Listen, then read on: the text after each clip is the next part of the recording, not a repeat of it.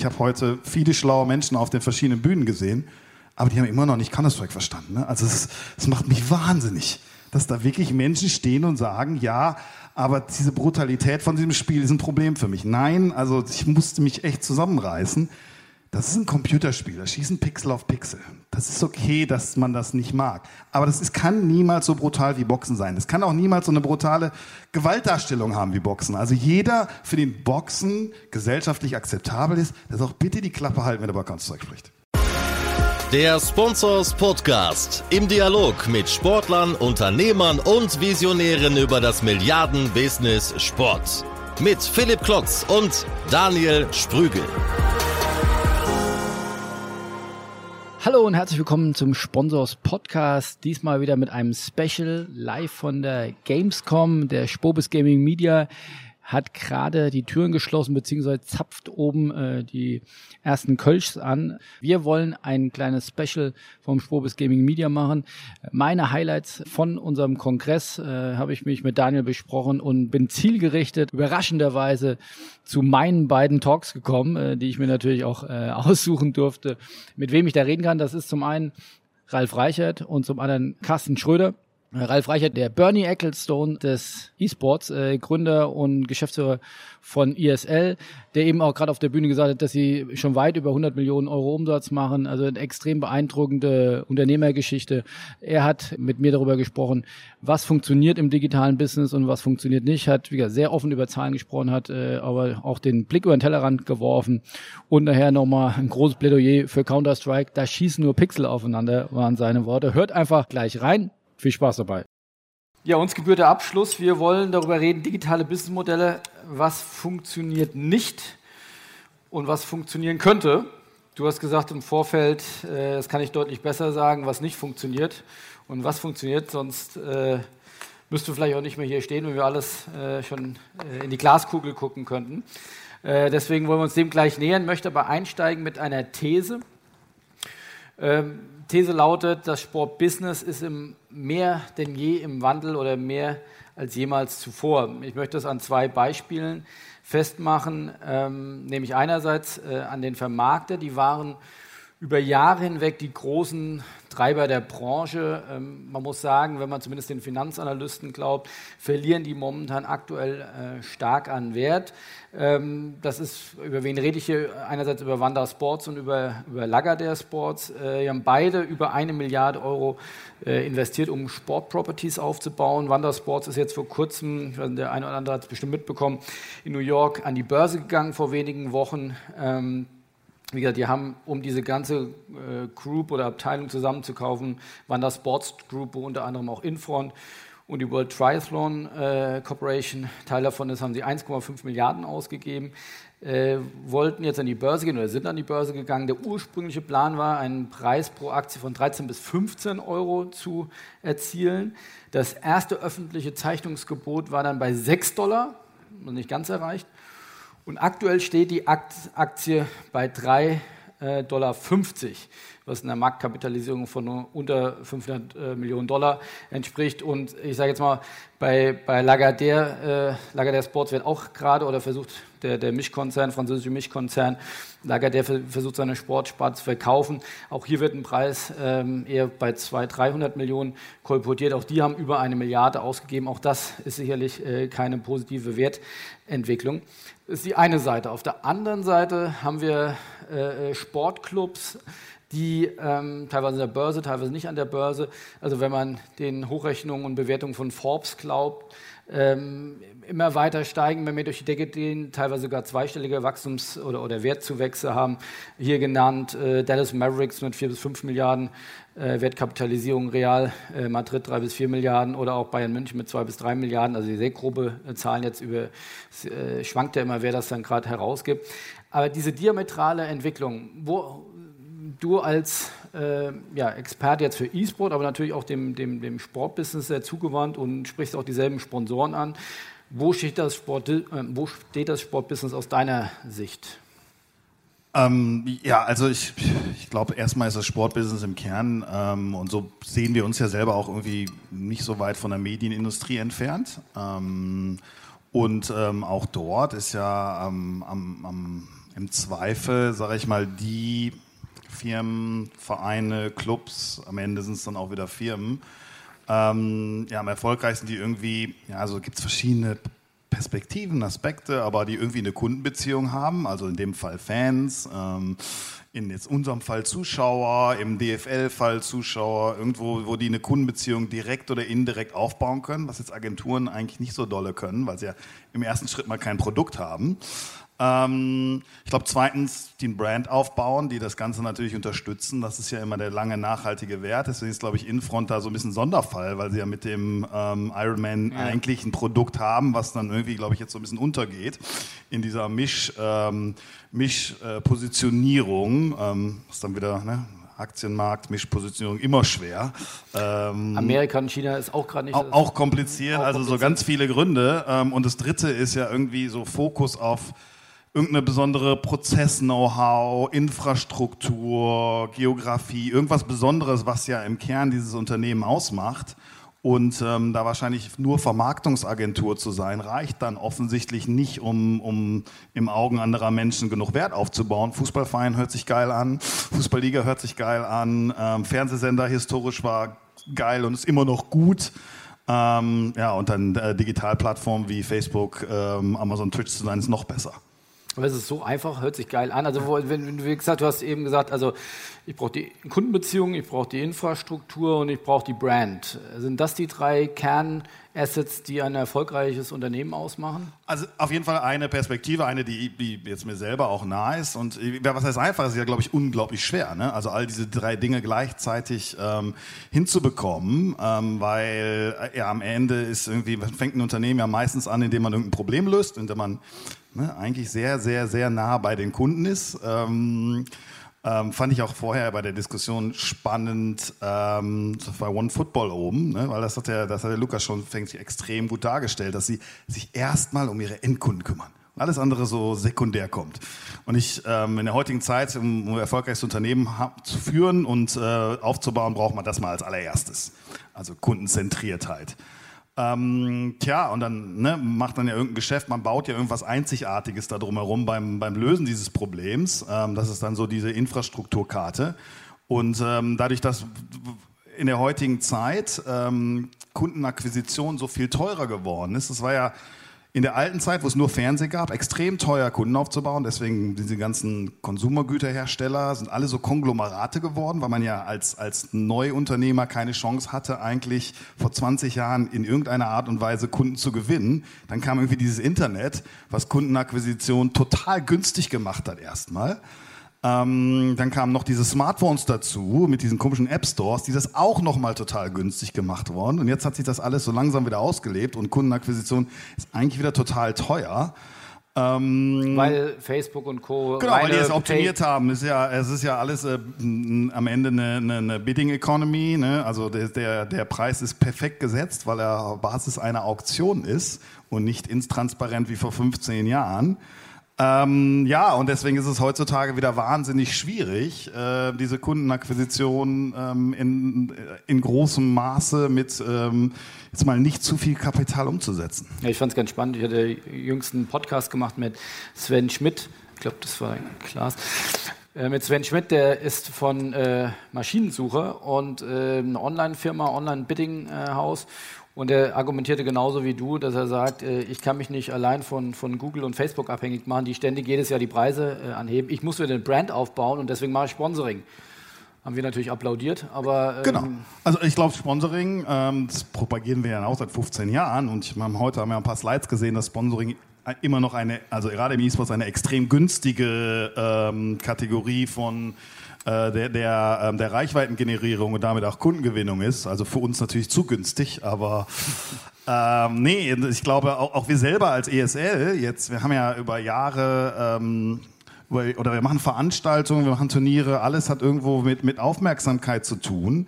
Und es gab mal eine Zeit, da haben wir tatsächlich Performance Marketing auf Facebook ähm, und so weiter gemacht und konnten das auch als Scale machen. Vorher, als wir noch kein Geld hatten, als wir ne, so wirklich nur von der Hand in den Mund gelebt haben, so vor zwei, drei Jahren oder vielleicht auch zehn, ähm, da haben wir alles, was wir getan haben, über Content Marketing generiert. Ne? Also einfach gute Geschichten erzählen. Und auch heute, wenn ich mir anschaue, wir machen jetzt unsere Events, äh, New York ist in 40 Tagen, da Performance Marketing machen wir da nichts, um Tickets zu verkaufen. Das sind alles gute Geschichten, die sich dann organisch verbreiten. Da stecken wir alles Geld rein. Ähm das heißt, ihr habt ein eigenes Produktions-, Content-Produktionsteam? Mehrere sogar, ja, ganz genau. Ein Marketing-Team auch. Ähm, aber also dieses, dieses Problem der Kundengewinnung, wenn du, wenn du keinen Brand hast, ist es brutal schwierig heutzutage. Es ist ja, fast unmöglich sogar. Und deswegen ähm, ja, Influencer-Marketing und Content-Marketing und Sponsoring sind wahrscheinlich so die einzigen Wege, mit denen man das noch günstig machen kann. Die lassen sich jetzt dann, um auf die Ursprungsfrage zurückzukommen, ne, als Lagardère oder Infront halt auch wahnsinnig schwer at scale ähm, vermarkten. Also schwerer, als das klassisch möglich war.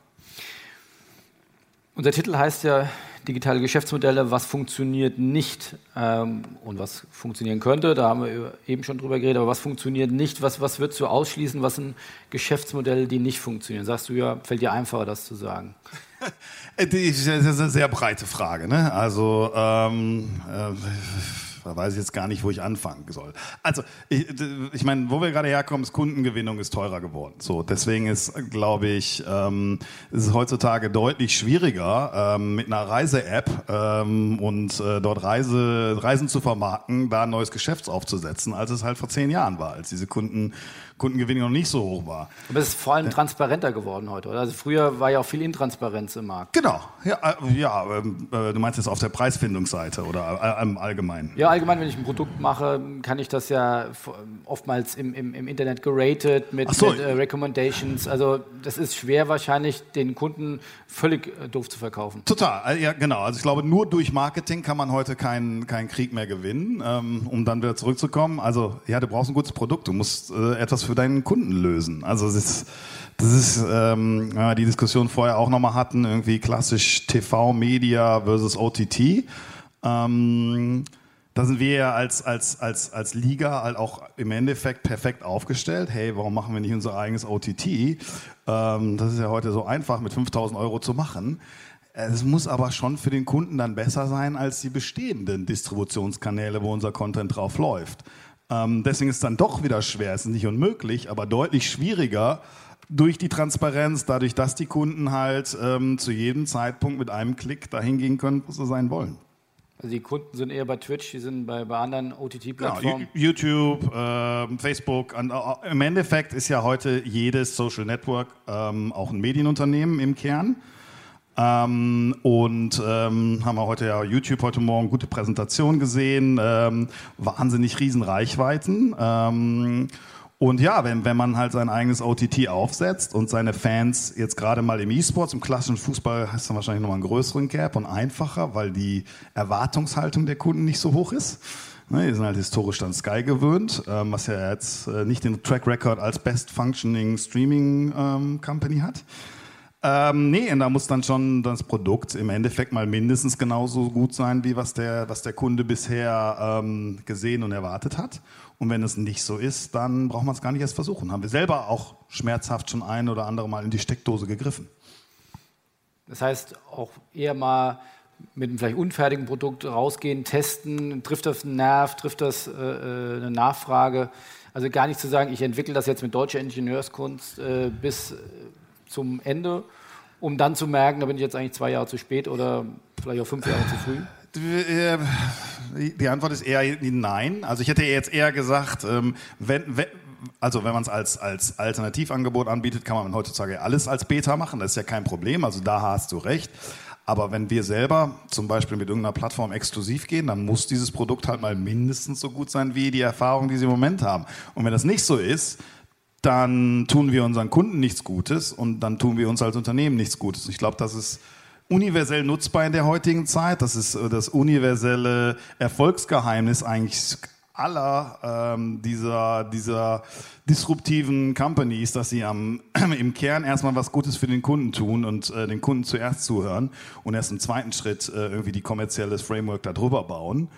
Und alles, was nicht dieser, dieser Logik äh, Kunde First folgt, hat eigentlich heutzutage fast keine Chance mehr. Ähm, zumindest mal als neues Produkt. Gibt es denn Unternehmen, wo du sagst, da lerne ich von, da inspiriere ich mich, da sollten vielleicht auch Sport Clubs. Wir haben eben die spannende Diskussion äh, drei Bundesliga-Manager gehört, aber auch ihr als ISL, da gucken wir hin, da können wir noch besser werden im Kundenerlebnis. Boah, ich, ich glaube, ähm, ich, ich glaube, alles im Live-Entertainment ist irgendwie mal für uns im, im, ersten Schritt auf der einen Seite und alles im Media-Business auf der anderen Seite. Weil wenn man sich, sich E-Sports anschaut, ist es ja irgendwie hat einen großen Teil von, von Live-Entertainment, super wichtig. Da, da finde ich jetzt Festivals, Wimbledons, also diese, die Best Cases aus diesen Welten. Ähm, und vor allen Dingen auch am amerikanischen, die ja tendenziell immer noch mal einen Ticken kundenorientierter sind als wir. Ähm, Tomorrowland ist ja irgendwie so die schönste Erfolgsgeschichte. Aftermovies oder so Summary-Movies für Live-Veranstaltungen. War ja mindblowing, was die da, ich weiß gar nicht, 2013 oder so den ersten gemacht haben. Ähm, also ja, alles, alles was irgendwie Live-Veranstaltungen, äh, Live-Entertainment anschaut. Und ähm, digital Media ist es dann, dann tatsächlich eher die Internetindustrie. Ne? Es ist eher ein YouTube, Twitch, ähm, anstatt jetzt ein CBS oder ABC. Und so Unternehmen wie Uber oder so, die jetzt auch den Markt revolutioniert haben in ihrem Bereich oder Airbnb, kann man als Sportbusiness oder als E-Sport-Manager davon auch was lernen? tue ich mich schwer mit. Also das ist ja so diese, diese Plattform-Aggregator-Diskussion. Ähm, ich, ich, kann man sich ja irgendwie in jeder, in jeder schlauen BWL, ähm, Unternehmerdiskussion, ja, wir wollen gerne Plattform sein, aber das Problem, was du lösen willst, muss ja erstmal plattformfähig sein. Wir machen Unterhaltung, wir machen Sport, ähm, wir wollen irgendwie den besten Inhalt produzieren und so viel wie möglich Leute zuschauen. Das ist halt einfach per se ein anderes Geschäftsmodell. Ähm, da jetzt Distribution vertikal zu integrieren, ja, ist, glaube ich, eine Diskussion, die, die sich immer ziehen wird. Und ja, da wird es auch in naher Zukunft Lösungen geben, die dann genauso gut sind wie die auf dem Markt. Aber auch wieder zurück zu One Football heute. Ne? Ähm, YouTube hat halt nun mal schon seine 200 Millionen Daily Active Users. Die selber aufzubauen ist eine Herausforderung. Ist teurer als es war, also auch schwieriger. Ähm, ist, ist glaube ich, ein großer Zielkonflikt, ähm, in dem man echt dann wieder dazu kommen muss, dass man ein besseres Produkt anbietet, ein sehr spezialisierteres Produkt und dann macht es wieder nur Sinn. Wir reden ja über digitale Businessmodelle. Du sagst, roter Faden bei dir ist ja auch, sag ich mal, Kundenzentrierung. Äh, wer ist denn im Sport für dich der Kunde? Ist es der, könnt ihr auch sagen, das ist der Sportler? ist der Fan. Es ist ganz klar, der, es geht erstmal immer nur um den Fan und alle anderen müssen sich da drum herum bewegen. Und beim Sport ist der Athlet natürlich irgendwie dann noch die Basis dafür. Und da denken wir ja genauso. Also immer wenn ich, ähm, ich meine, ohne unsere Sponsoring-Partner, haben wir gerade Mercedes gehört, wie cool die sind, dem stimme ich natürlich zu. Ohne die könnten wir nicht machen, was wir tun. Aber die sind ja auch nur da, weil zum ersten Mal der, der Athlet äh, Weltklasse-Leistung macht, dann ausreichend bis überragend viele Fans zu gucken. Und dadurch habe ich ja den Partner. Und das darf man nicht umdrehen. Das muss man in der Balance halten. Aber äh, der Fan ist mal der, der Kunde Nummer eins von jedem Fußballverein, von jeder Fußballliga, von jedem Tennisturnier und von jedem E-Sports-Turnier. Haben das alle Clubs begriffen?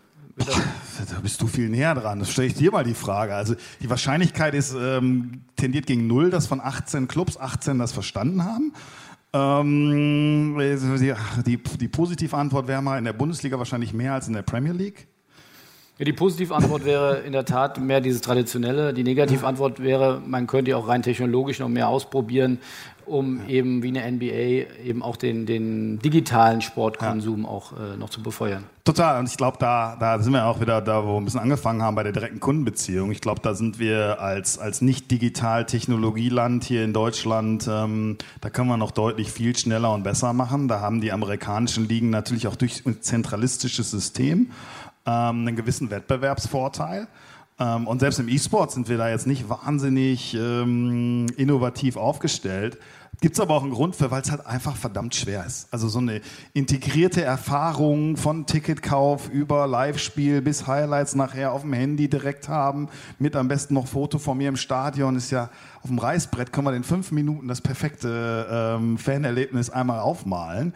Aber dann in der Umsetzung ähm, ist es, glaube ich, eine echt, oder ich glaube, ich weiß ich, eine echt komplexe Umsetzungsherausforderung. Wo, wo sind da die Herausforderungen? Ist es die, die, die Techno technologische Lösungsherausforderung? Einfach oder? Komplexität der, der Reise. Ist ja eine Journey, ähm, ne, deine Kundenjourney und die von Anfang bis Ende in einen digitalen Workflow zu bauen ähm, gibt es viele Leute, die das irgendwie mal als Idee probiert haben. Aber da gibt es so viele Schnittstellen, da gibt es so viele Tickets jetzt mal als World Garden in dem einen oder anderen Sport.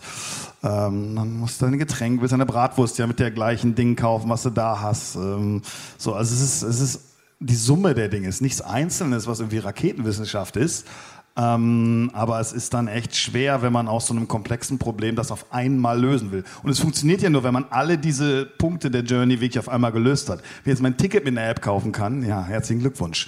Ne? Wenn, wenn, dann muss halt wirklich alles auf einmal funktionieren. Das kostet dann Zeit, Geld, Abstimmung und ähm, die Geduld haben dann einfach auch viele nicht. Und das gäbe es ein NBA. Wo, wo ist die größere, also ist überhaupt diese Journey zu erkennen oder für jeden einzelnen Schritt die Technologie zu haben oder die Schnittstellen dann wiederum zu programmieren? Äh, gar kein einzelnes von diesen Dingen, sondern alles zusammen. Also, ne, das ist, das ist, keiner dieser Punkte ist besonders kompliziert oder anstrengend. Es ist einfach nur, dass jemand die finanziellen Ressourcen hat, das ähm, nachhaltig zu machen. Gibt es ja in Deutschland auch ein paar Startups, die ne, irgendwie integrierte Fanerfahrungen, die ganzen Fan-Experience-Apps, habe ich mir auch wahnsinnig viele angeschaut. Die haben dann meistens immer so eins von diesen fünf Segmenten, sage ich jetzt mal, die wir haben, vielleicht zwei, sind dann nur mit der Hälfte der Anbieter jeweils synchronisiert. Aber das, also es ist ja etwas, was eigentlich fast nur im Monopol funktionieren kann, das war warum keiner will. Ähm, und dadurch dann wieder auch ein Henne-Ei-Prinzip. Gibt es denn Technologien, um sich von der Seite nochmal zu nähern, wo du sagst, da sollten sich Entscheider mit beschäftigen? Also wenn man sagt, jetzt mal durchgeht, äh, Performance Marketing, künstliche Intelligenz, äh, so banale Dinge vielleicht wie Content Marketing oder aber auch CRM. Also gibt es da was, wo man sagt, first things first? Ja, ich glaube, das, das Offensichtlichste ist CRM. Ne? Also mit seinen Kunden irgendwie in einem sinnvollen Austausch zu sein, sind wir auch echt noch in den Kinderschuhen. Ähm, es ähm, ist jedes Mal peinlich, wenn ich darüber reden darf oder muss. Aber ähm, ja, Customer Relation Management ist, auch wenn man sich das mal ein bisschen überlegt selber, ne? also die Leute, die am Ende für meinen Erfolg verantwortlich sind, die muss ich bestmöglich behandeln und dafür ein paar Euro ähm, auszugeben, äh, mit denen in einen bestmöglichen Dialog zu gehen und denen so viel wie möglich Werte und Erinnerungen an mich äh, zu schicken, ist irgendwie das Offensichtlichste der Welt. Also das kann man, glaube ich, nicht hoch genug hängen. Das ist, glaube ich, jedes Unternehmen, jeder Verein, jedes, äh, jeder, der sich das in, auch nur im Ansatz leisten kann, muss das eigentlich perfektionieren. Und ähm, das ist auch wieder schwerer, als man denkt. Ähm, also so offensichtlich wie das Thema ist, wir beschäftigen uns da auch viel mit. So eine richtig geile CRM-Lösung, die dann mit AI eigentlich selber entscheidet, äh, was mein Kunde jetzt haben will, sind wir noch ganz weit von entfernt. Wie, wie, wie nähert man sich so einem Problem? Äh, eigentlich wie bei jedem anderen Problem. Ne? Also bei uns jetzt, wir haben jetzt mal als Beispiel bei ESL, wir haben 18 verschiedene Datenbanken. So, ne? 18. Also, ja, 18. Einfach weil wir verschiedene Produkte haben, ein paar zwischendurch akquiriert. Ähm, dann haben wir eine nur für Tickets mit Eventbrite, dann haben wir nur welche für Tickets mit dem Anbieter. So, und ähm, wie vernährt man sich dann? Entweder man setzt ganz viele Ressourcen drauf und bringt die 18 zusammen und macht es dann, oder man fängt mal mit einer von den 18 an und fängt dann die anderen an zu integrieren. Also wie, wie bei jedem großen Problem ist das Problem, ein paar kleine Haufen zu machen und dann anzufangen. Ähm, aber zu sagen, ja welche Technik ist im, im, im? Ach so, ja. Äh, brauche ich jetzt äh, ERP oder brauche ich nur CRM oder ja. brauche ich auch noch eine Reporting-Software? Ja. Und wer können die überhaupt miteinander reden? Wer sagt mir das? Äh, ja, die Antwort ist ja einfach. So wenig Komplexität wie möglich und so viel Speziallösungen wie nötig. Ganz also, einfach. Wir, wir, haben, wir, haben, wir haben ja bei, bei ESL auch relativ viele, ich sag mal, technologische Tools implementiert. Und was sind so die, die Learnings, die, die jetzt wir, glaube ich, davon mitgenommen haben, ist probiere nicht die eierlegende Wollmilchsau zu finden. Die gibt es nämlich nicht. Also so das eine ERP, was alle Prozesse im Unternehmen macht, kannst du sofort erschießen. Ähm, von daher glaube ich, bis zu einem gewissen Grad lieber Speziallösungen. Ähm, zum Glück denken die meisten heute an SAP ist ja schon echt eine Softwareplattform geworden. Vor zehn Jahren war das noch anders. Ähm, aber ne, lieber eine ganze Menge, eine, einen Haufen an Speziallösungen, die, die best in class sind für, für die Themen und Probleme. Ähm, und bei CRM geht es halt im ersten Schritt einfach darum, dass du mit deinen Kunden regelmäßig konvenzierst und das so, so, so seamless wie möglich ist. Ähm, also Spezialisierung wäre da immer mehr mein Ansatz als die, die allumfassende Lösung.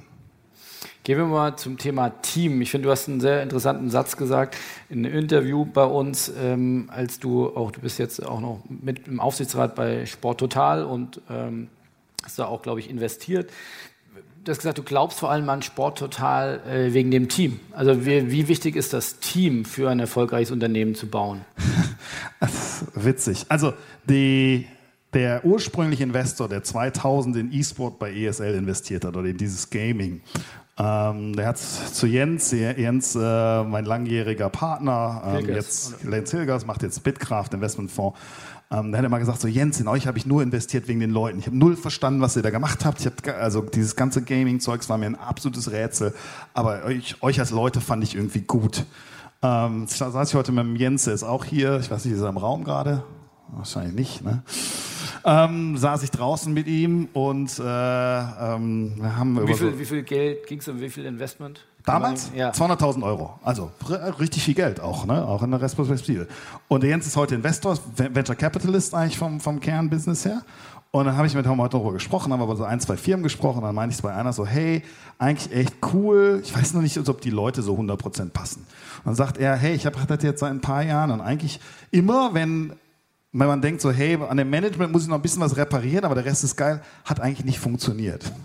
Also, ne, wir haben gerade nochmal darüber gesprochen. Instinktiv sind wir immer reingegangen. Mein Lieblingsspruch ähm, hier von so einem Businessbuch, vom Good to Great ist, ähm, it's not so important where the bus is going, it's more important who's on the bus. Heißt, ne, so Strategie, ja, okay.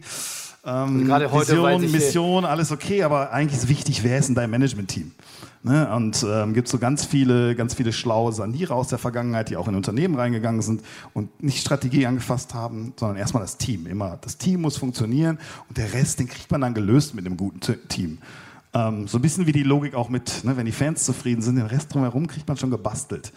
Ähm, also glaube ich sehr stark auch an Team dort. Äh, ein Geschäft kann man verändern, äh, man kann sein Businessmodell verändern, man kann. Zero One Football. Zero One Football, man kann alle Sachen machen, wenn man das richtige Management-Team hat. Ähm, von daher, ähm, ja, äh, habe ich da ja gesagt, glaube ich an den Peter und. Ähm, Woran machst du das fest, wenn du sagst, ich glaube an den, das sind gute Leute? Ist das also nur Bauchgefühl oder? Naja, ich, glaube, sowas wie Bauchgefühl basiert ja dann auch immer auf auf Basis der persönlichen Erfahrung. Ähm, also es ist so, so äh, ein anderer äh, Buzzword-Spruch ist, if you have the will to win, you will win. Hat mal jemand ähm, Schlaues auch gesagt. Nee, ich glaube, der ist extrem ehrgeizig und will das schaffen und ähm, äh, daher ähm, hat er eine Chance. Aber es ist, es ist ja auch dann ähm, am Ende nur ein Spiel der Wahrscheinlichkeiten. Man hat da definitiv nicht immer recht und ähm, ja, kann nur, kann nur auf die besten Pferde setzen, die gewinnen aber nicht immer. Werfen wir nochmal abschließend oder Richtung letztes Drittel des Gesprächs einen Blick äh, auf seinen geliebten E-Sport. Also geht die Wachstumsstory weiter? Wir beobachten die Entwicklung jetzt, sage ich mal, ja, seit fünf Jahren. Das ist schon sehr rasant. Aber wie sind die Anzeichen? Geht es so weiter? Ähm, also die, die, Kernantwort ist erstmal ja. Warum? Da haben wir auch schon mal drüber gesprochen. Das tue ich mich immer ein bisschen schwer auch, weil es ja kein exponentielles Wachstum ist. Ne? Also diese Mehr davon, dass E-Sports exponentiell wächst, basiert ja nicht auf Zahlen. Es wächst ja linear. Das ist ja super so. Ne? Also lineares Wachstum. So linear, aber bei 20, 25 ist ja. Hier ist schnell, aber äh, wie gesagt, ist ja, äh, also, ne, also ist mir, glaube ich, schon wichtig. Es ist eher ein lineares Wachstum, es geht weiter, es ist nachhaltig. Das war ja mir immer irgendwie wichtig, das probieren wir auch zu kommunizieren. Das heißt, es geht ja gar nicht darum, dass wir morgen die Allergrößten sind, sondern dass es in 10 Jahren, in 15 Jahren, in 20 Jahren ne, einfach so. Du hast doch mal gesagt, äh, ich brauche das IOC nicht. Ja, das hat ja auch immer so bleiben. Ne? Also da hat sich ja nicht, das ist ja nicht geändert. Nee, also der, der, der Grundsatz, äh, die Grundsatzthese Gaming wird zum größten Medium der Welt. E-Sports ist äh, die wettbewerbsorientierte Plattform davon. Die ist ähm, so intakt wie eh und je oder mehr als eh und je und ähm, funktioniert auch. Was, was wir aber gerade sehen tatsächlich, also das auch mal, ne, das Sponsoring funktioniert super, Publisher gibt es viele neue Spiele, ähm, der Markt wird breiter dadurch, ähm, die Porsches dieser Welt machen irgendwelche Online-Plattformen, ähm, ne? also es gibt ganz viele verschiedene Stakeholder, die da rein investieren. Super. Was aber tatsächlich gerade auch von den Wachstumsraten deutlich darunter ist, sind die Medienrechte. Ähm, haben wir heute auch gesehen, so die Twitches und die YouTubes, die haben noch nicht so das perfekte Geschäftsmodell gefunden für sich. Ein bisschen auch ähm, ganz interessant wie vor zehn Jahren im, im, im allgemeinen Gaming. Ähm, da gibt's noch eine Lern Lernmethode, ne? also die alte Welt der, der, ähm, der extrem lukrativen Werbeeinnahmen im klassischen Gateway-TV-Markt zu jetzt ähm, Internet Digital Video hat noch nicht äh, so ganz funktioniert.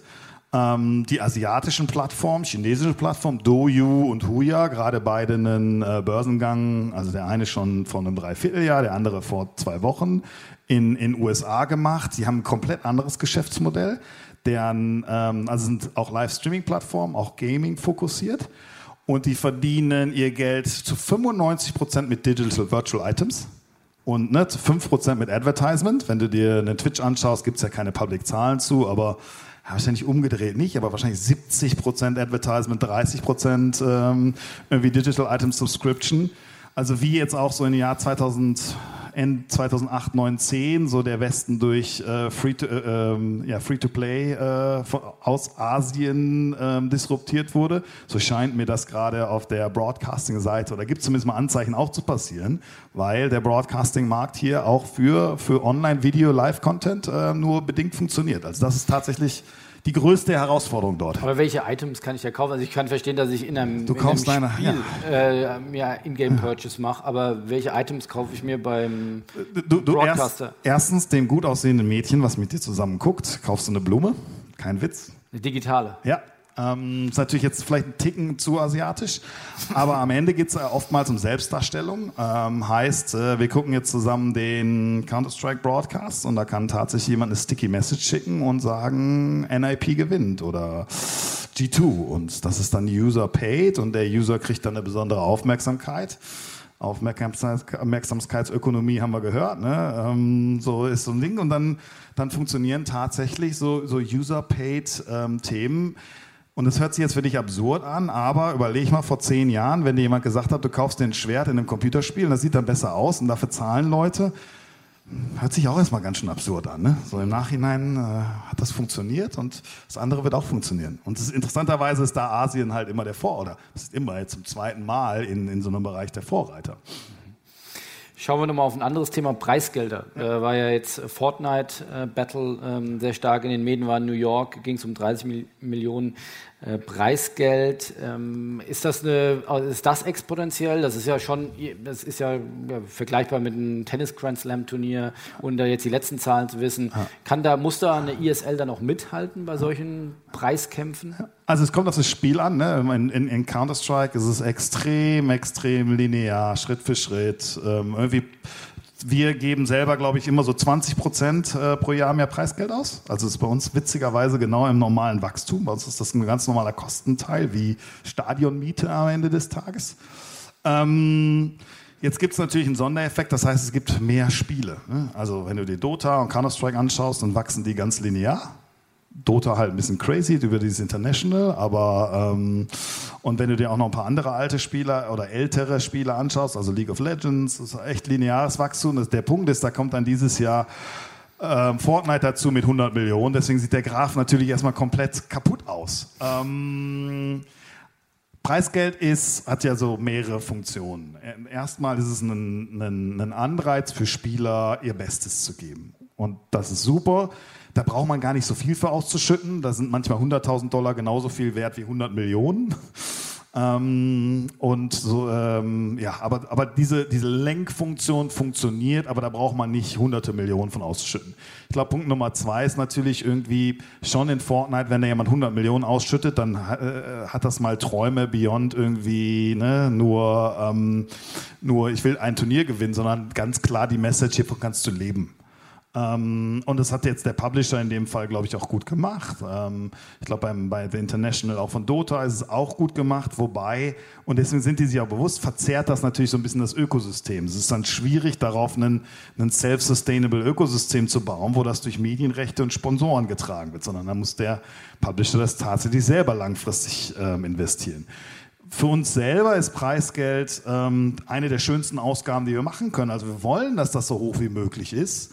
Ähm, wobei wir, wir halt schon die Erfahrung haben, wenn wir jetzt für ein Turnier, wo 16 Teams spielen da 300.000 oder 500.000 Dollar Preisgeld haben, dass das eigentlich selbst in einem Dota dafür ausreicht, die besten Teams regelmäßig anzuziehen. Eine Million ist besser, das ist einfacher, aber 10 brauchst du schon mal wieder gar nicht. Das heißt, in dem kommen wir ja wieder zurück zum Anfang, wir als Brand mit einer herausragenden Turnierorganisation, für uns ist Preisgeld dann einfach auch nur ein Feature, aber nicht das Kernfeature, damit dass, sie, dass die Spieler dorthin kommen ähm, und am Ende dann auch ähm, die Fans äh, das Erlebnis generieren, was die Spieler wiederum ähm, auch kompensiert, aber nicht finanziell.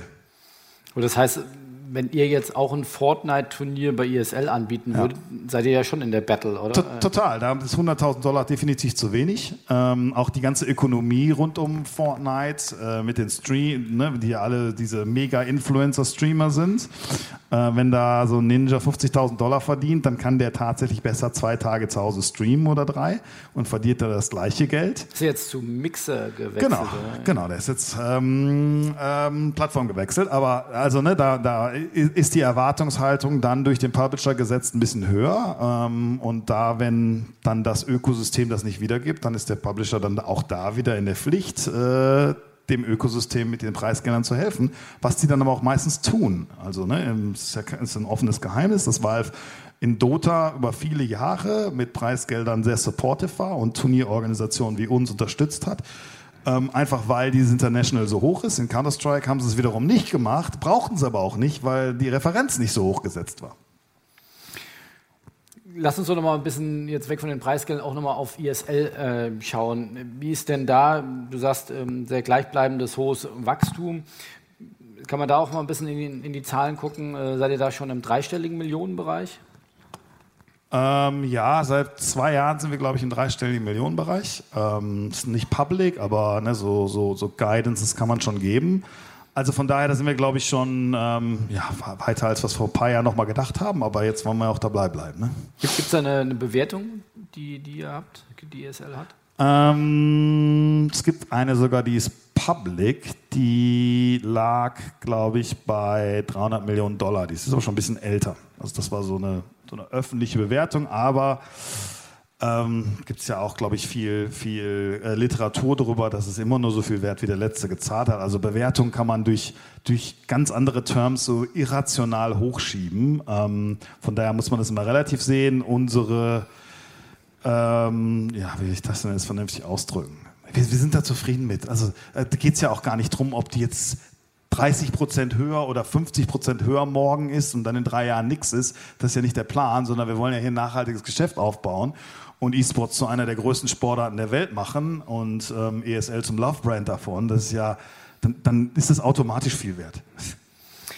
Sag uns doch mal ein bisschen tiefer in den Umsatz gehen. Du hast eben gesagt, Sponsoring hat sich sehr gut entwickelt.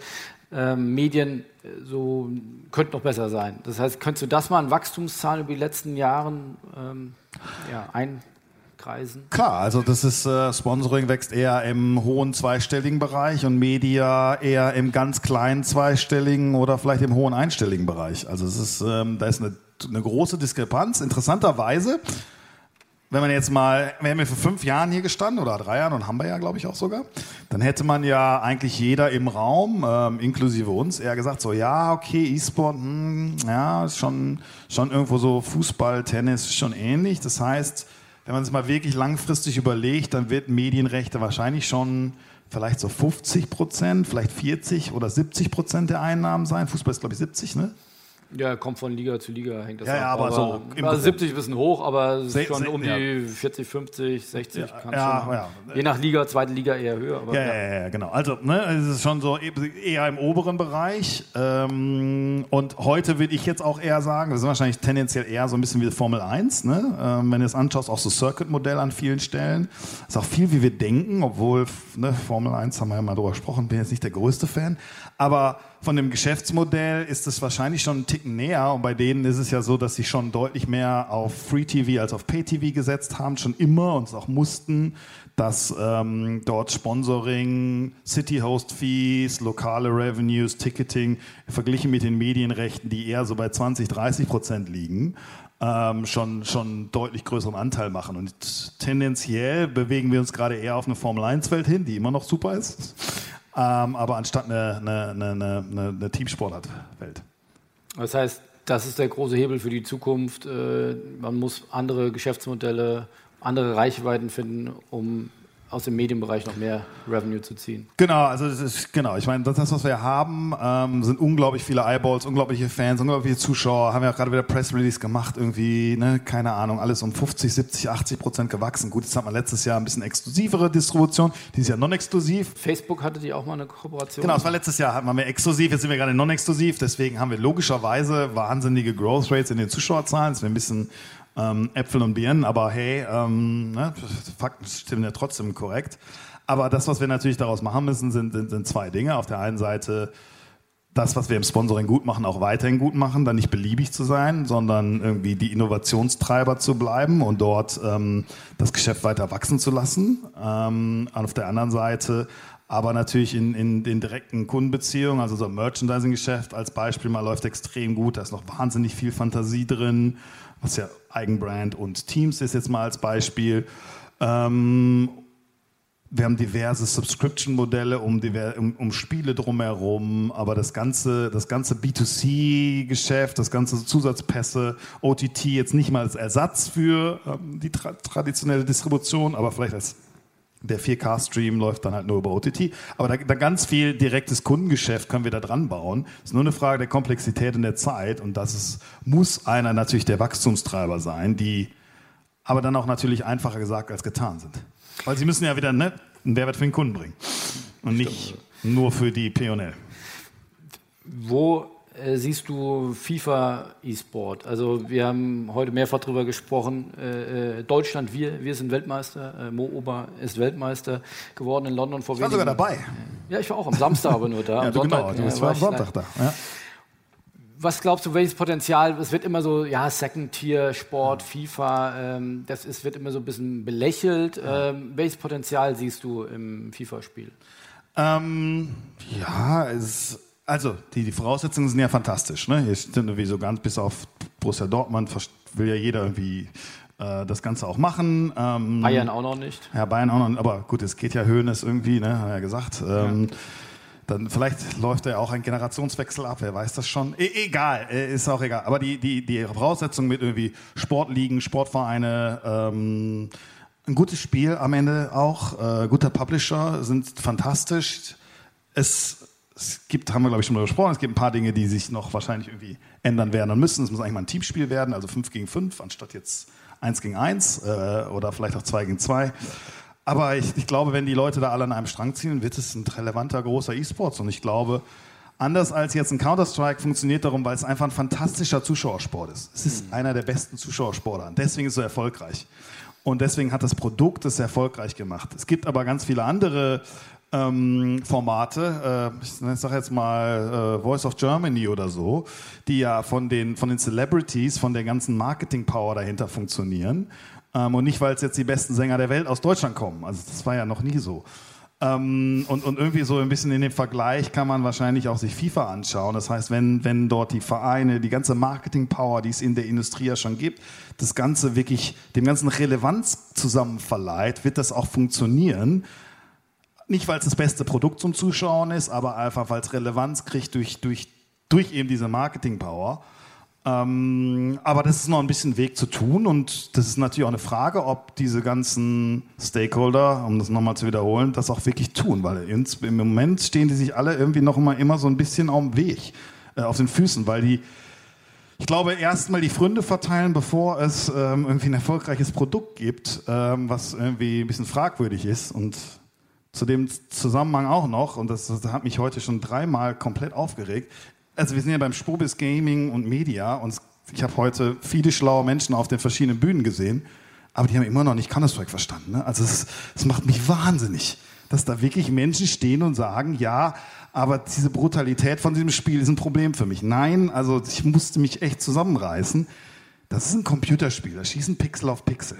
Das ist okay, dass man das nicht mag. Aber das ist, kann niemals so brutal wie Boxen sein. Es kann auch niemals so eine brutale Gewaltdarstellung haben wie Boxen. Also jeder, für den Boxen gesellschaftlich akzeptabel ist, der soll auch bitte die Klappe halten, wenn er über Counter-Strike spricht.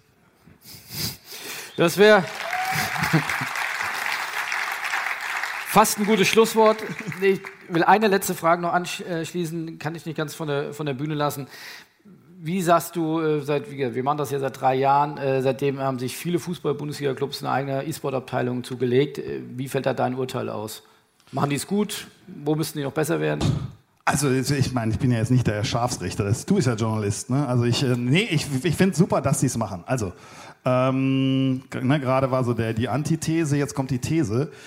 Jeder, der Computerspiele ähm, in, ins Zentrum einer gesellschaftlichen Aktivität setzt, ähm, ist erstmal mein Freund und ich glaube, der Freund von allen, die auf der Gamescom hier rumlaufen. Äh, von daher finde ich, das, find ich das super, finde ich das toll. Ähm, ich glaube, dass da noch mehr geht, aber das auch wieder zurück. Das liegt natürlich ein bisschen am Spiel. Es sollte eine Teamsportart sein. Also für mich ist irgendwie Sport. Hey, ich habe Tennis gespielt in meinem Leben, aber ich habe am Ende Fußball gespielt und dann hatte ich auch E-Sports. Warum? Weil es beides Teamsportarten waren. So dass dieses Gefühl, gemeinsam im Team zu gewinnen und zu verlieren, ist so auf so einem Meta-Level auch über der Sportart, ähm, auch wieder ne, beim E-Sports genauso wie beim klassischen Sport. Ähm, das fehlt noch ein bisschen in dem ganzen FIFA-Thema. Ich glaube, das würde dem ganzen, weil diese Vereine stehen ja auch für eine Gemeinschaft, die stehen für etwas zusammen und das jetzt mit Individualsport zusammen, das ist, glaube ich, echt so die einzige Brücke, die es da noch gibt, die zu überwinden ist. Ähm, hoffen wir mal, dass irgendwie EA und die FIFA das zusammen hinkriegen.